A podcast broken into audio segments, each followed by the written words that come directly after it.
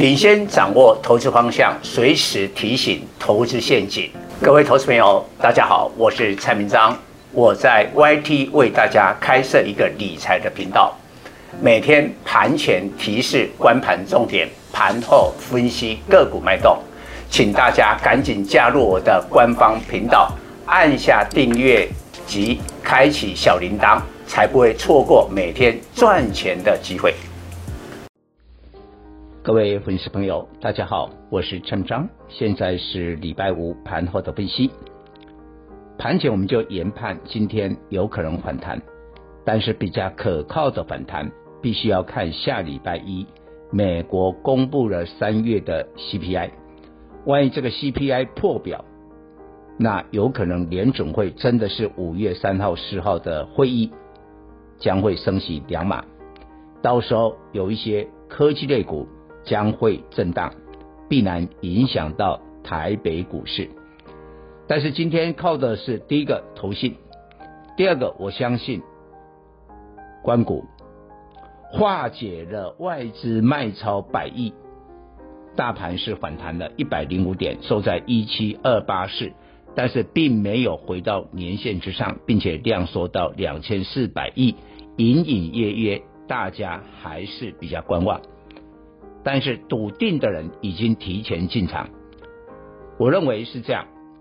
假如是一般的电子股，我也在本周的礼拜三这个专题特别提到，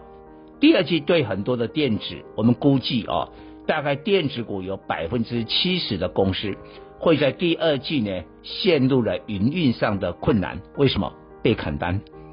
主要来自手机跟 PC。现在你去看三月的营收。手机相关的、PC 相关的都并不是很好，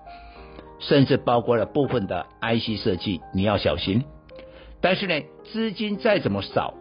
台北股市就是有五成多的资金会去买电子。但我告诉你，这当中有七成股价在本季第二季呢，没有什么太大的利润，你不要浪费你宝贵的资金。所以这一些的电子股可能会等到了下礼拜美国公布了 CPI 之后再说。所以今天你礼拜五进场的都是认为景气比较没有问题的股票，比如说航运，那非常意外，大家认为说运价已经连跌到这个礼拜第十二周的下跌，没想到长荣海运呢，竟然三月的营收暴冲到五百八十六亿元。创下了历史新高，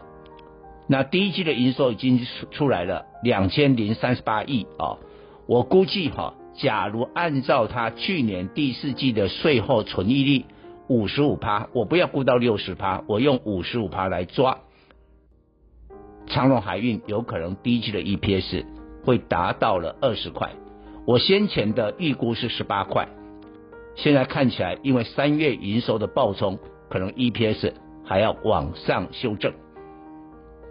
所以股票永远都会反映意外，意外你都已经预期到了，这个股票普普通通，但是意外的会营收业绩暴冲的，你想不到的股价会表现。然后其实我现在虽然还没有完整最后的这个三月营收的财报，但是我看电这个钢铁股又是一个令人意外。很多的钢铁股在俄乌战争当中的确出现了强劲的库存回补，我认为中下游的厂商也是会急啦，赶快去买，包括谁？包括不锈钢当中的这个张远、新钢、大成钢、大国钢，也就是说大成钢集团是表现最好的，它两家公司大成钢、大国钢的营收都改写了历史新高。还有钢筋的部分的位置也是历史新高，那其中大成钢最可怕，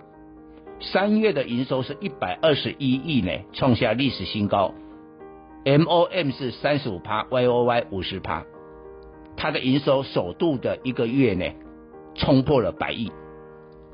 它生产的以美国为主的锂卷板现在是供不应求。产能被预定一空，因为美国要推基础建设，美国又给博去限制了这个啊俄罗斯的这些金属钢铁的出口。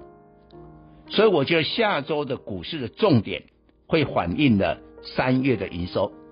那特别锁定的，假如说不是说以前都是这样，营收创历史新高，股价就会涨，不一定。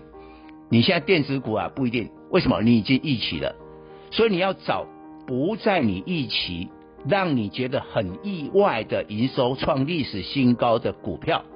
这个才是下周的操操操作重点。以上报告。本公司与所推荐分析之个别有价证券无不当之财务利益关系。本节目资料仅供参考，投资人应独立判断、审慎评估并自负投资风险。